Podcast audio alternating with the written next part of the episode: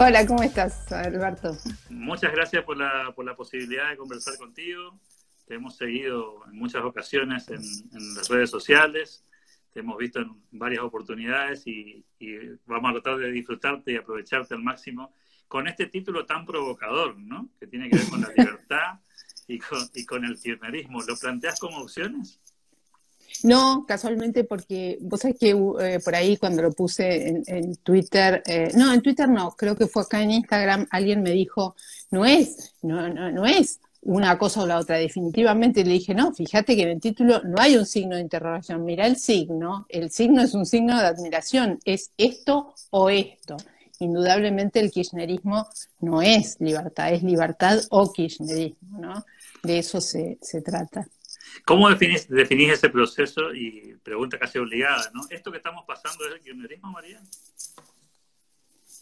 ¿Esto que estamos pasando es kirchnerismo, decís? Sí, sí, sí, puro, sí, puro, puro peronismo el, del 45, puro, diría yo, con componentes del siglo XXI, ¿no? Pero si hay un, si hay un peronismo este, que ha recogido el espíritu de Perón, es el del kirchnerismo, sin ninguna duda.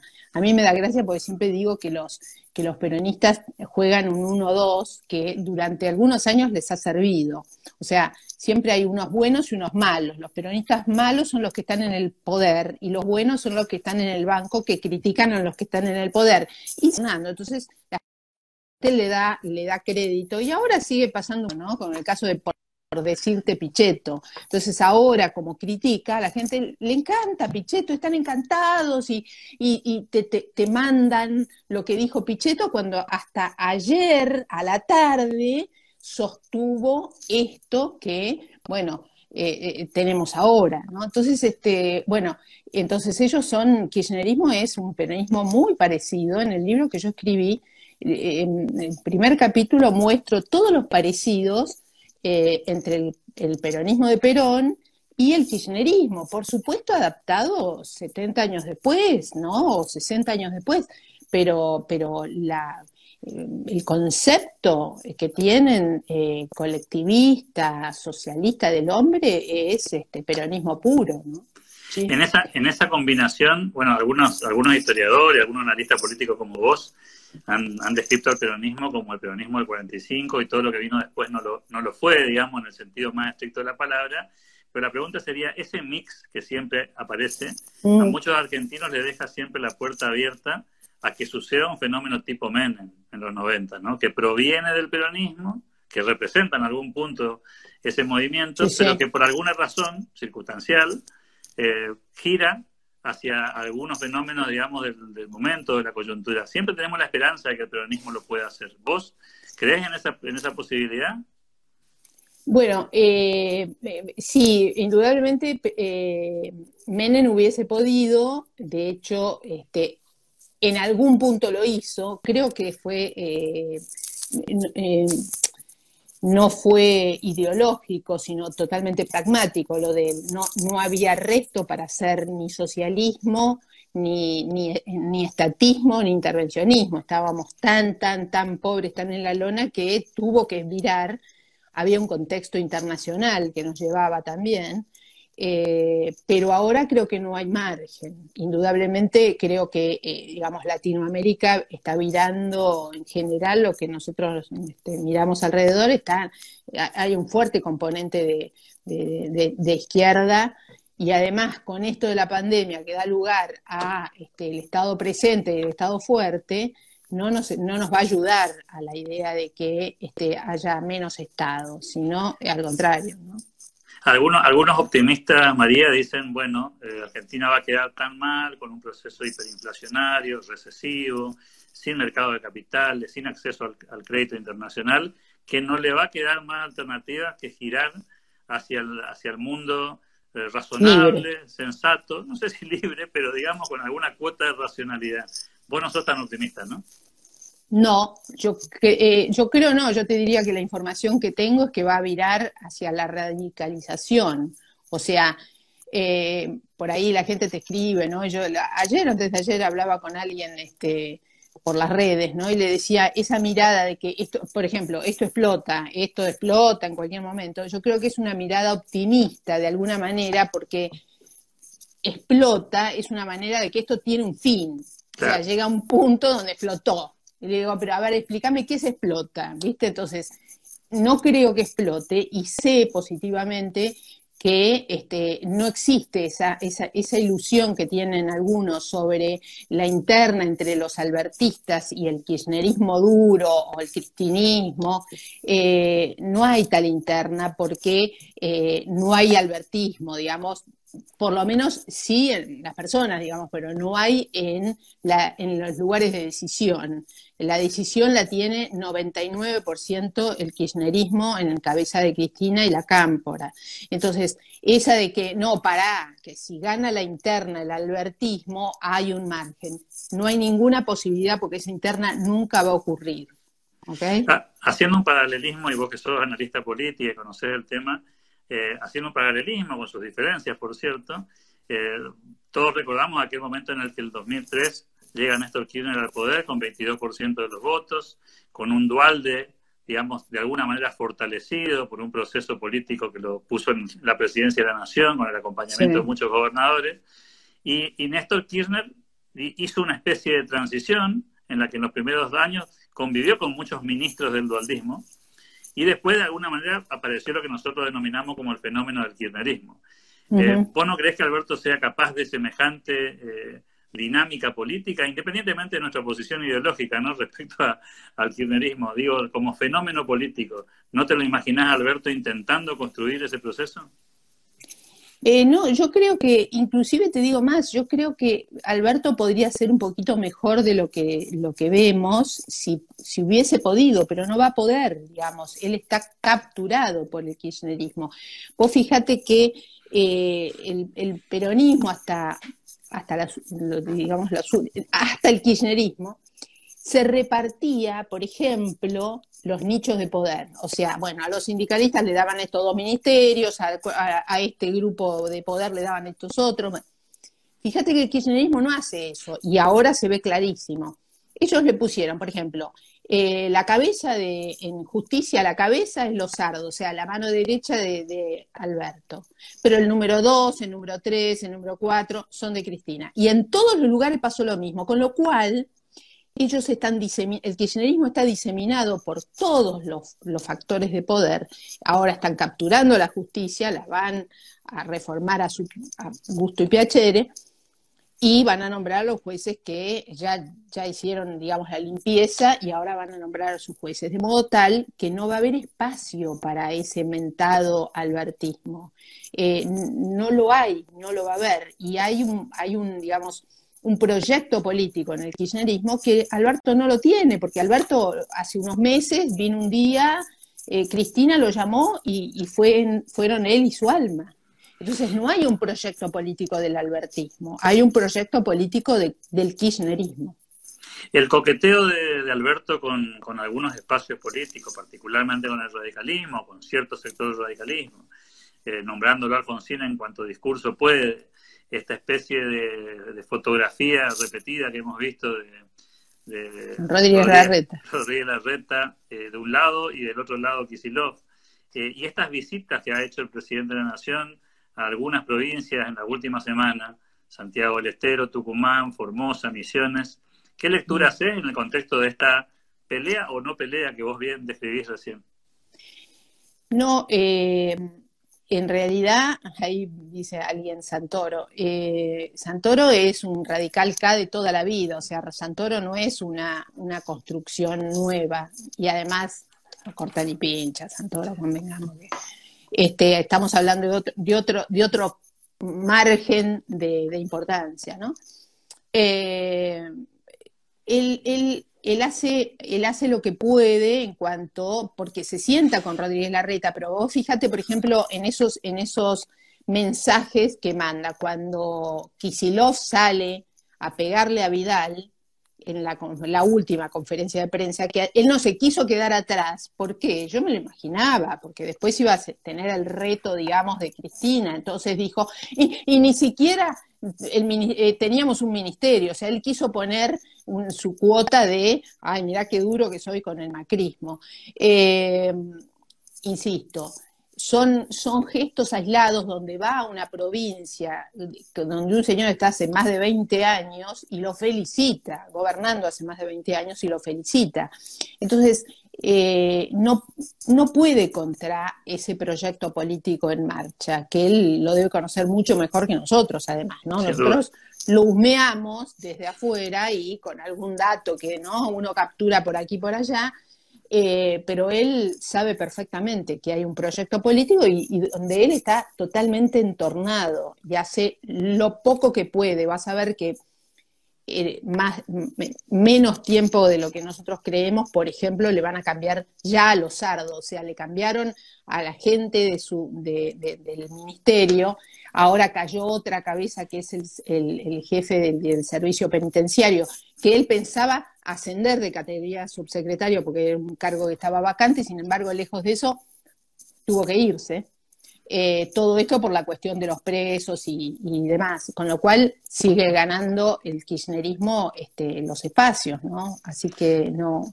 ¿Cómo funcionan los gordos del sindicalismo en este, este mapa que estás trazando, María? Los gordos siempre están y estarán. Fíjate que me hiciste acordar que existían. No sé.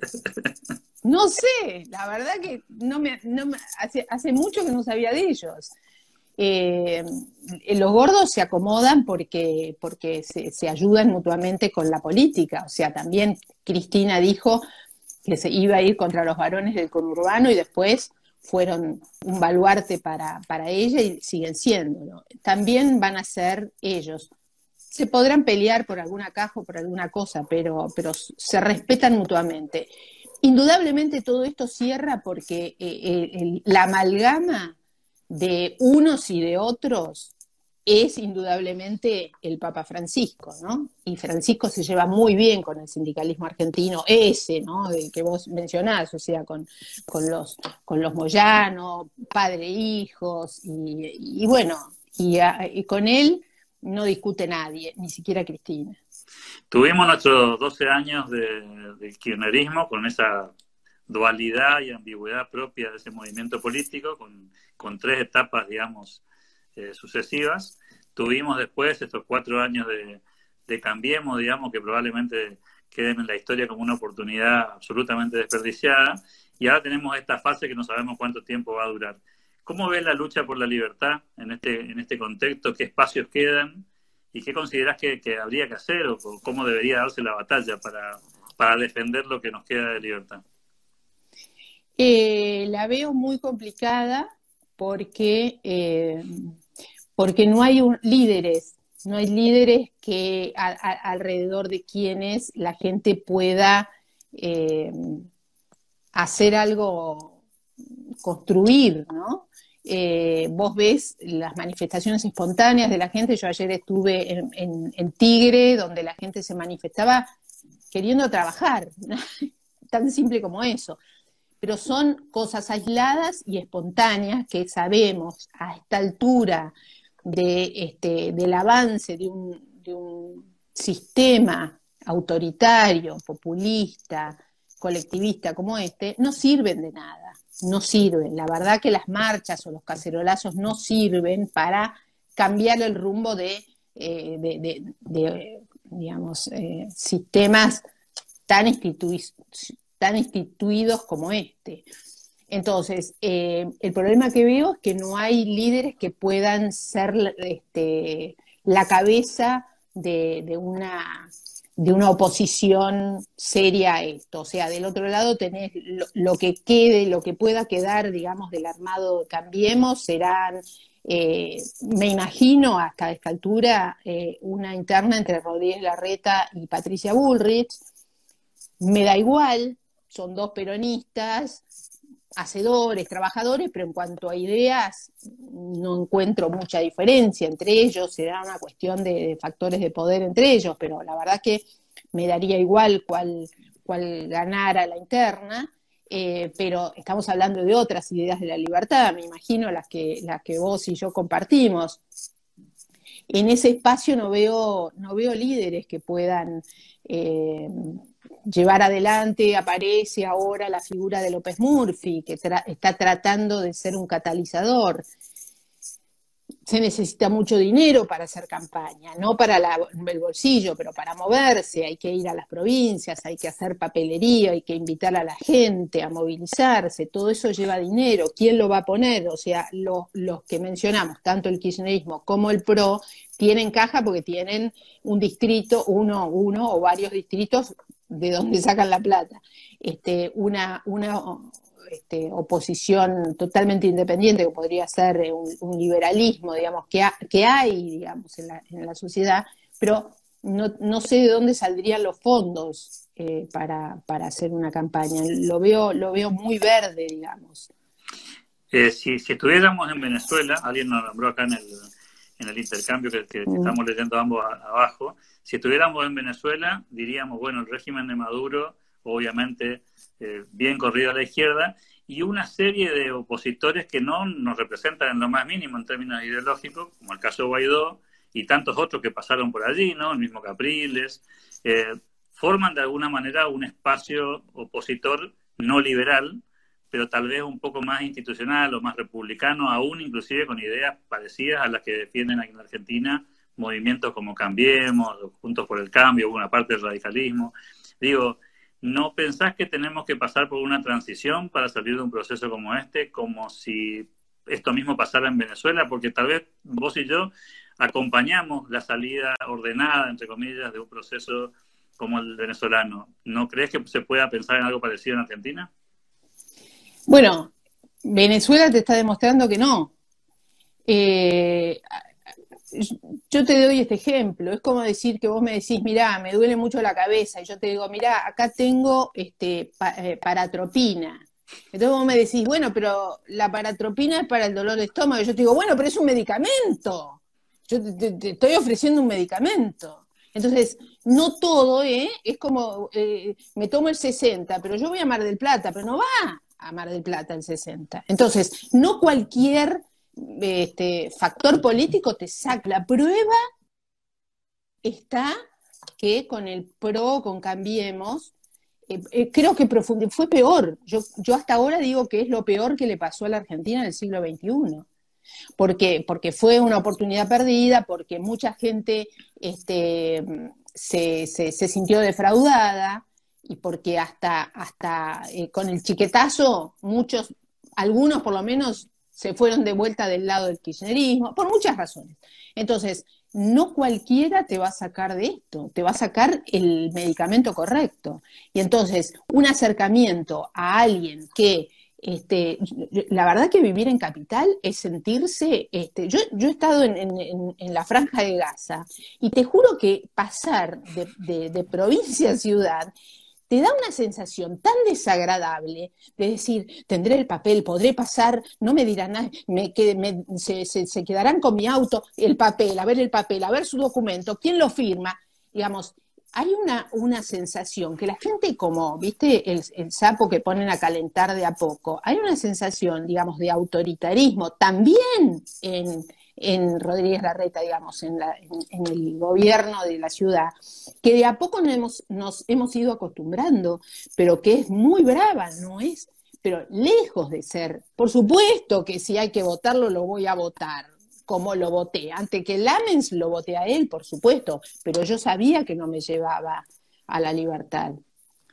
Eh, en, ese, en proceso interesante que, que planteás, ¿cómo te imaginas una alianza este, con posibilidades electorales, de mostrar las uñas en el 2021 y eventualmente en el 2023 tener alguna aspiración o expectativa de poder. ¿Cuál es el tablero que te imaginas, las piezas que te imaginas que deberían ser parte de ese proceso? ¿Qué estás dispuesta, entre comillas, utilizando la figura del sapo, eh, ¿qué, qué, qué rana estás dispuesta a soportar en ese proceso? ¿no? Todas, todas, todas todas, si hay que unirse al PRO, me uniría al PRO, mira lo que te diga. O sea, mira, en el 2015 yo escribía que había que sumar, que yo nunca estuve dentro del PRO, digamos, ni de Cambiemos, y yo decía, desde afuera decía, súmenlo ahí a Massa, ese que está dando vueltas por ahí, que está de oferta, pero que tiene 15% de los votos en provincia de Buenos Aires que son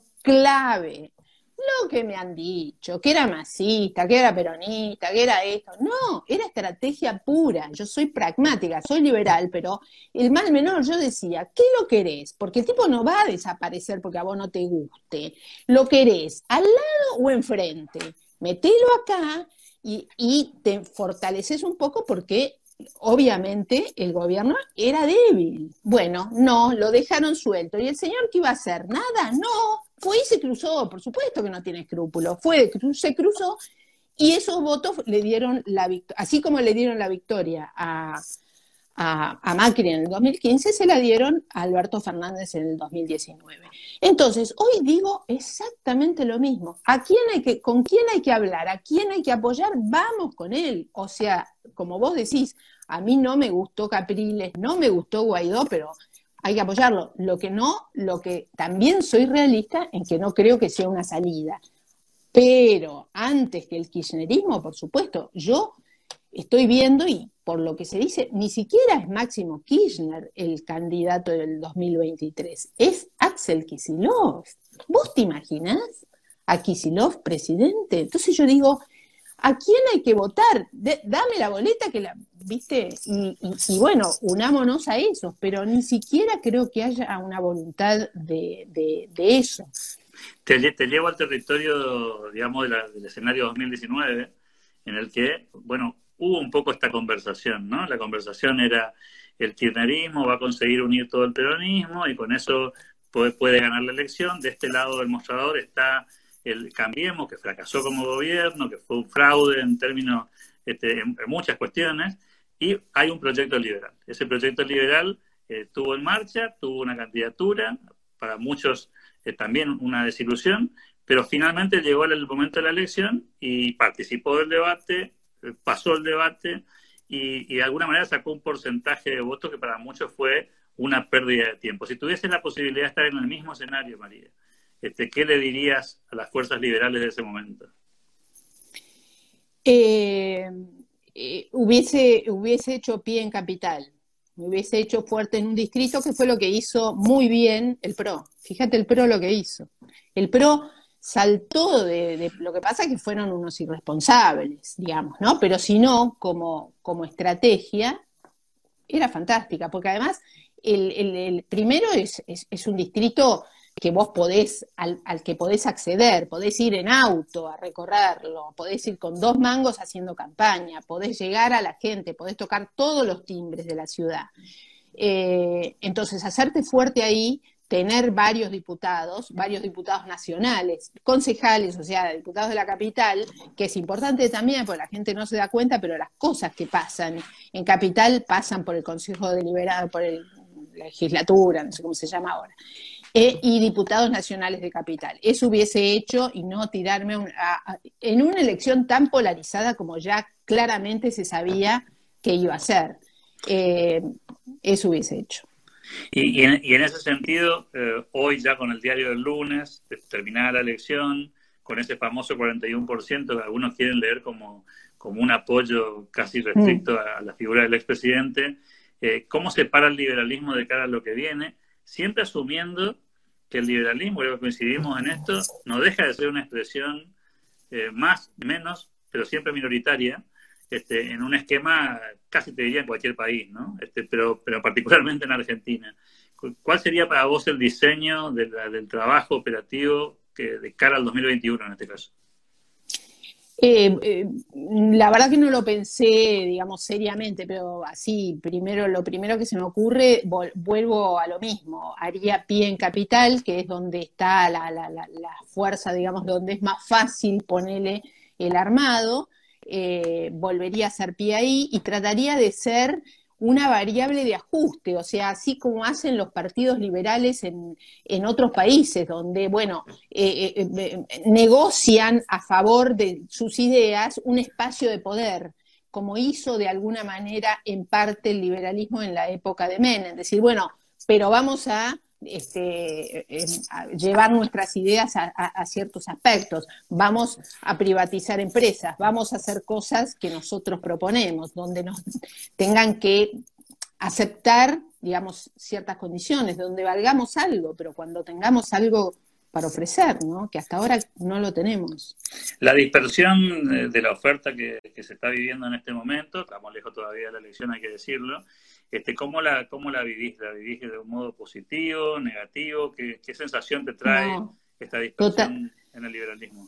Totalmente negativo, ¿no? Yo creo que hay este, intereses personales, de, no sé si de protagonismo, porque no, no conozco tan, tanto a cada uno como para decirlo, o hay otros intereses, no lo sé, no me consta, bueno, en algunos casos sí me consta, hay algunos que trabajan para un tercero, viste, otros que tienen un padrino que no dice qué es, pero todos sabemos que está. Eh, todo eso ensucia, ¿no es cierto?, las, las intenciones de, unirse, porque si no tendríamos que este, hacer fuerza por un candidato, bueno, mañana dicen es Medina Méndez, vamos con Medina Méndez y lo apoyamos todos. Este, y, no, es una tontería de pensar, ay, qué, inocente, ¿viste? No, podría ser perfectamente así, eh, pero no se está haciendo y no hay intención de hacerlo. Yo lo veo porque hablo mucho, por ejemplo, con López Murphy, yo veo que López Murphy encuentra cada vez resistencia en esos grupitos que tienen, a veces lo, lo que decía Pichetto de los candidatos de Twitter, ¿no? Este, esos grupos que porque tienen por ahí 50.000 seguidores, 100.000 seguidores, ya creen que son un candidato, este, y, veo mucha gente que no ha hecho política nunca en su vida, y esto es como andar en bicicleta. Eh, tenés que aprender de chico, tenés que haber estado como para saber cómo es la política, porque si no te pasan caminando por arriba, como le pasó también al PRO. El PRO, ¿te acordás que decían sus dos banderas eran somos jóvenes y nunca militamos. Y yo decía, la verdad que son, son dos cualidades que no son cualidades, son, son características. Bueno, la juventud se les pasó, porque ya tienen todos, están alrededor de, no se les pasó, digo, pero esa juventud, tienen todos más o menos 60 años. Y nunca militamos, no era una cualidad, al contrario, porque vos militando conocés los vericuetos de la mala política para que no te pase. Entonces, este, esto es lo que está pasando ahora con esta ola de, liberales que de repente saltan, y además hay, otra cosa que veo, que son por ahí gente con una cierta carrera profesional hecha, con lo cual se consideran ya que no pueden ser un militante, ya tengo que, yo, yo, yo estoy para diputado, por lo menos, estoy para un cargo, viste, alto. Entonces, saltan, viste, de la nada y, la política no es eso. La política es remangarse, viste. Y si tenés que estar eh, pegando sobres toda la noche, hay que pegar sobres toda la noche. Entonces, eh, lo, lo, lo, veo muy, muy, muy desparejo todo, todo nuestro ámbito. No, no percibís cierto nivel de, esto lo digo con el máximo respeto, ¿no? Cierto nivel de adolescencia en, esta cuestión de la, de la, política, no porque seamos adolescentes en el sentido absoluto de la palabra, ni siquiera mentalmente, sino porque justamente se trata de un ámbito en el que no hemos madurado y, por ahí somos muy maduros en, el ámbito académico o empresarial, este, nuestras vidas personales, pero esto tal vez no, nos toma como si yo me dedicara mañana a la pintura, ¿no? Es decir, eh, que no conozco nada y por el solo hecho de haber tenido algunos aciertos a lo largo de mi existencia en otro campo, crea que puedo ser un buen pintor este, y, asimilar el proceso. Por eso de la adolescencia, ¿no? La adolescencia está muy bien y yo digo que en general eh, la, la Argentina es una sociedad adolescente porque la política lo ha acostumbrado a decir, no, vos no te equivocaste, no, no, en realidad eh, te, engañaron, vos votaste de buena fe, pero entonces no, no, viste, nadie se hace cargo de que votó mal, viste, que eligió mal, que, bueno, entonces sí hay una adolescencia. Y este, en, el, en el área particularmente del liberalismo, sí, también veo eso y veo, en general en la política veo, veo, digamos, pequeñeces, casi diría mezquindades, ¿viste? Que se están jugando por un cargo. No, no, yo voy primero, vos vas segundo. Y, ahí se, termina el diálogo. Entonces decís, yo no puedo creer, porque yo, yo estuve, ¿viste? qué sé yo, con Alzogaray sentado y veía veía otras discusiones, discutían por, por, proyectos de largo plazo que, nunca verían por ahí, ¿viste? Y entonces ver esto de que no, yo voy a voy al, al Consejo, no, no, no, el Consejo Deliberante, no, no, yo voy a Nacional, ¿viste? La verdad, y además, como decíamos el otro día con López Murphy, la gente eh, eh, se, se, están distribuyendo cargos de partidos que todavía no son partidos. Entonces, uno que hizo política, decís, yo no sé qué, qué, está pasando, pero la verdad que a veces me, deprime eh, en, términos generales. ¿no?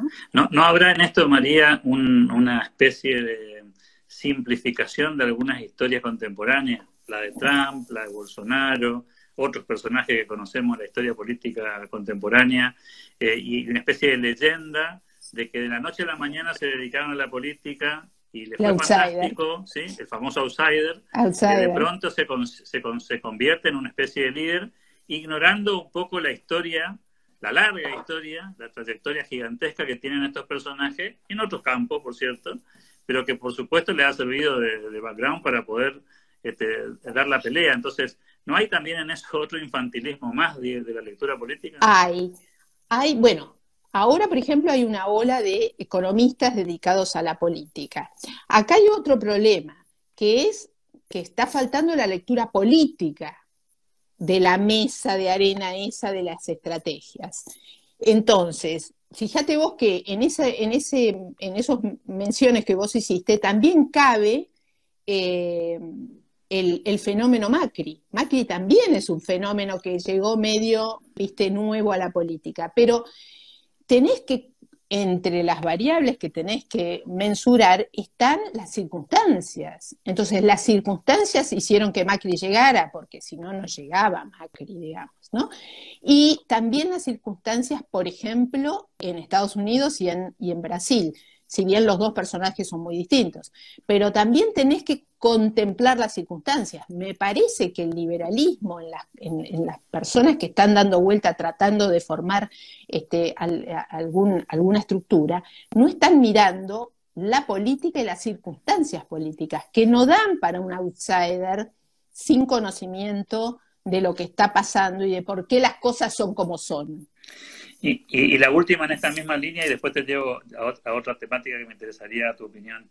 La última en esta línea es, ¿no nos confunde a veces el desprecio por, por los personajes de la política tradicional argentina, porque no estamos de acuerdo con sus ideas, porque no, no, no están a la altura de la moral que nosotros entendemos que debería tener un personaje de la política, y mezclamos eso con su incapacidad para construir o su incapacidad para, para ganar elecciones, por ejemplo? ¿No se nos mezcla un poco las cosas? Se mezclan, se mezclan, porque bueno, esto, esto, esto también lo puso, lo, lo, lo, lo trajo, otro de, de los daños que hizo a la política el PRO fue esto de traer, nunca militamos, como diciendo, no haber pertenecido a la política es una cualidad en sí misma, cosa que yo descreo. O sea, ser un chanta de la política es malo pero saber hacer política no es malo, digamos, y saber de política o haber estudiado política eh, suma, no es que resta.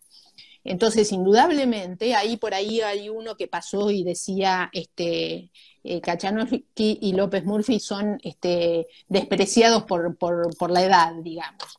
Por darte una idea, un ejemplo de alguien que comentó eso esta cosa, fíjate vos, Trump tiene 70 años, creo, y este, o más, y, Biden también. Y, digamos, en los países adelantados la gente no, es, digamos, este, ese culto a la juventud no existe. Este, es otra de las taras argentinas, ¿no? Parecía que los jóvenes que andaban sin corbata eran muy cancheros, entonces divino. Este, entonces, indudablemente sí, hay, hay un desprecio por la, claro, es lógico, ¿quién no va a despreciar esos políticos profesionales que hoy están aquí y mañana ya? Este, sin duda, es, de eso yo también tengo alto desprecio, pero no por la acción política, porque es la que te lleva eh, como estructura a saber lo que es la militancia y a trabajar, y los, y lo que ganan en general son los proyectos políticos, este, salvo, bueno, un Trump, pero Trump hay uno, digamos, ¿no? También le guste o no a la gente, Trump hay uno solo y además es multimillonario. Sí, sí, no, es, y, no es poca cosa. Y tal vez utilizó la plataforma de un partido político muy, muy constituido, ¿no? Exactamente, tampoco cayó, viste, como paracaídas. El tipo se entró en el sistema y llevó, hizo los pasos que tenía que y ganó, ganó porque además testeó el interés de la gente y vio que la gente estaba harta de la política convencional y de, lo, de, la casta privilegiada de la política. Entonces, bueno, tomó el olor de lo que, de, para dónde iba el viento y los representó y los sigue representándote, según me parece.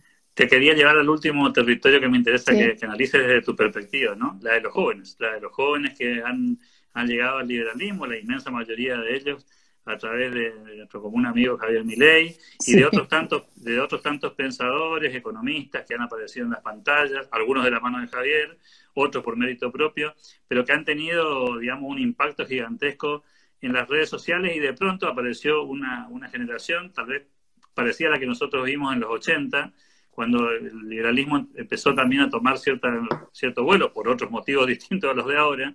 ¿Cómo visualizás a esta nueva generación tan efervescente, tan potente en términos de volumen, pero que tampoco tiene experiencia política. La visualizo fantástica. Yo te digo que yo, viste que hago radio con Javier y bueno, ahora se me dice que no caminamos por la calle, pero yo he caminado y la verdad es que caminar tenés que tener mucho tiempo para caminar con Javier por la calle porque lo para uno, lo para el otro, lo para el otro, lo para el otro. Y vos ves, y yo le digo, Javier, fíjate que yo no creo que toda esta gente que te pare, y sobre todo hablando de jóvenes, sean todos liberales y hayan leído a Mises. No, eh, pero los has captado, han captado dos o tres. A mí me pasó un día, qué sé yo, estaba en el kinesiólogo y yo pongo, yo estaba haciendo un ejercicio y pongo el teléfono y me sale un, un este, mensaje de Javier.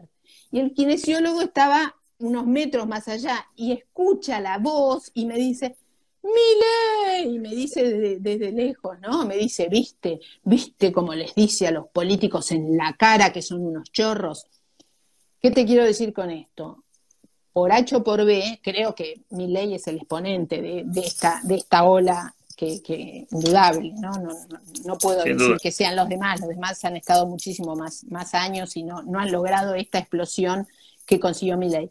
Entonces, él ha conseguido una ascripción, esto que te digo, salvando las distancias de Trump, que, entendió por dónde venía eh, la decepción eh, general, Milley ha logrado eh, trasladar en palabras en la televisión o en los medios lo mismo que siente la gente, ese, ese disgusto por los políticos o por los que le toman el pelo está bien, y tenés una cantidad de gente ahí eh, con ideas y se van acercando al liberalismo, pero no tienen una salida política. Eh, creo que es un eh, fantástico, es un semillero, pero, pero si no tienen una salida, unos están en el Partido Libertario, que se llama partido, pero no es partido sacando en un distrito en todo el país, sino no, no es partido, otros están en otras, están tratando de conformarse en, y bueno, y, mientras tanto no hay una salida política, entonces no suman para la política, lo cual es un desperdicio de energía tremendo para mi gusto. Hoy diste una especie de veredicto diciendo que era poco optimista en el corto plazo porque no, se veía en el corto plazo una, un líder que pudiera amalgamar este, este proceso y de alguna manera ser un referente. Eh, acabamos de describir esta, esta generación dicho sea de paso, muy joven, ¿no? Este, de una generación de personas, de, chicos de 15 años, 13, 18, 20, 22. ¿Pensás que hay futuro? Eh, qué difícil. La verdad que me cuesta creerlo, me cuesta creerlo porque, porque, a ver, siempre pongo un ejemplo medio como, yo, yo soy docente, ¿no? Doy clases en la facultad, entonces siempre trato de, primero, de entretenerlos para que no se me aburran con las clases y después poner cosas simples para llevarlos después a lo, a lo más este, abstracto de, la ciencia política, ¿no? Es, si yo digo, bueno, mira, yo para diciembre voy a pesar 10 kilos menos. Y vos me preguntás, bueno, ¿y qué dieta haces? Ninguna. Y entonces es medio difícil que yo llegue. O sea, entonces, ¿qué te quiero decir? No le veo la punta a ese este proceso que nos lleve a otra cosa que no sea más, más populismo o Venezuela o Nicaragua. No, no lo veo. O sea, tampoco en el lugar chiquitito que tiene, que no es tan chiquitito, pero bueno, dentro del monstruo de la nación, Rodríguez Larreta, no veo una diferencia. Por ejemplo, digamos, sí, no me obligó a bajar el, app eh, Cuidar que los otros sí. Sacando eso, el resto es peor que, que, qué sé yo, que en Tucumán, con Mansur, ¿entendés? Entonces, me cuesta ver un norte. Yo te digo, tengo hijos, tengo un, hijo y medio, digamos, fuera del país. Y tengo una, una sobrina fuera del país. Entonces, este, no veo a corto plazo. Y además hay una cuestión real. La, este, la, la, gente trata de o de irse y vos ves una, una población, digamos, demográficamente, que una población que, que se reproduce en las villas, que eran este, tenés 70.000 personas, 50.000 en cada una, que son poblaciones que eh, el populismo los mantiene este, en la miseria y en la ignorancia para que los sigan votando a ellos. Entonces no hay manera, esa gente puede ser igual o mejor que nosotros dos juntos, pero no lo van a hacer mientras estén a expensas de ese poder político. Y no hay manera de sacárselos. Entonces no veo la punta que me, que, me lleve al, al, cambio. María Saldívar, gracias por tu tiempo, por tu disposición, por tu generosidad en este, atendernos en una noche de domingo. Por favor, y, y, ojalá que y ojalá que podamos conversar pronto, tal vez con un horizonte distinto, ojalá que eso suceda. Claro, ojalá que yo me haya equivocado toda la noche. Muchas gracias, María. A vos, a vos por invitarme. Chao. Hasta luego.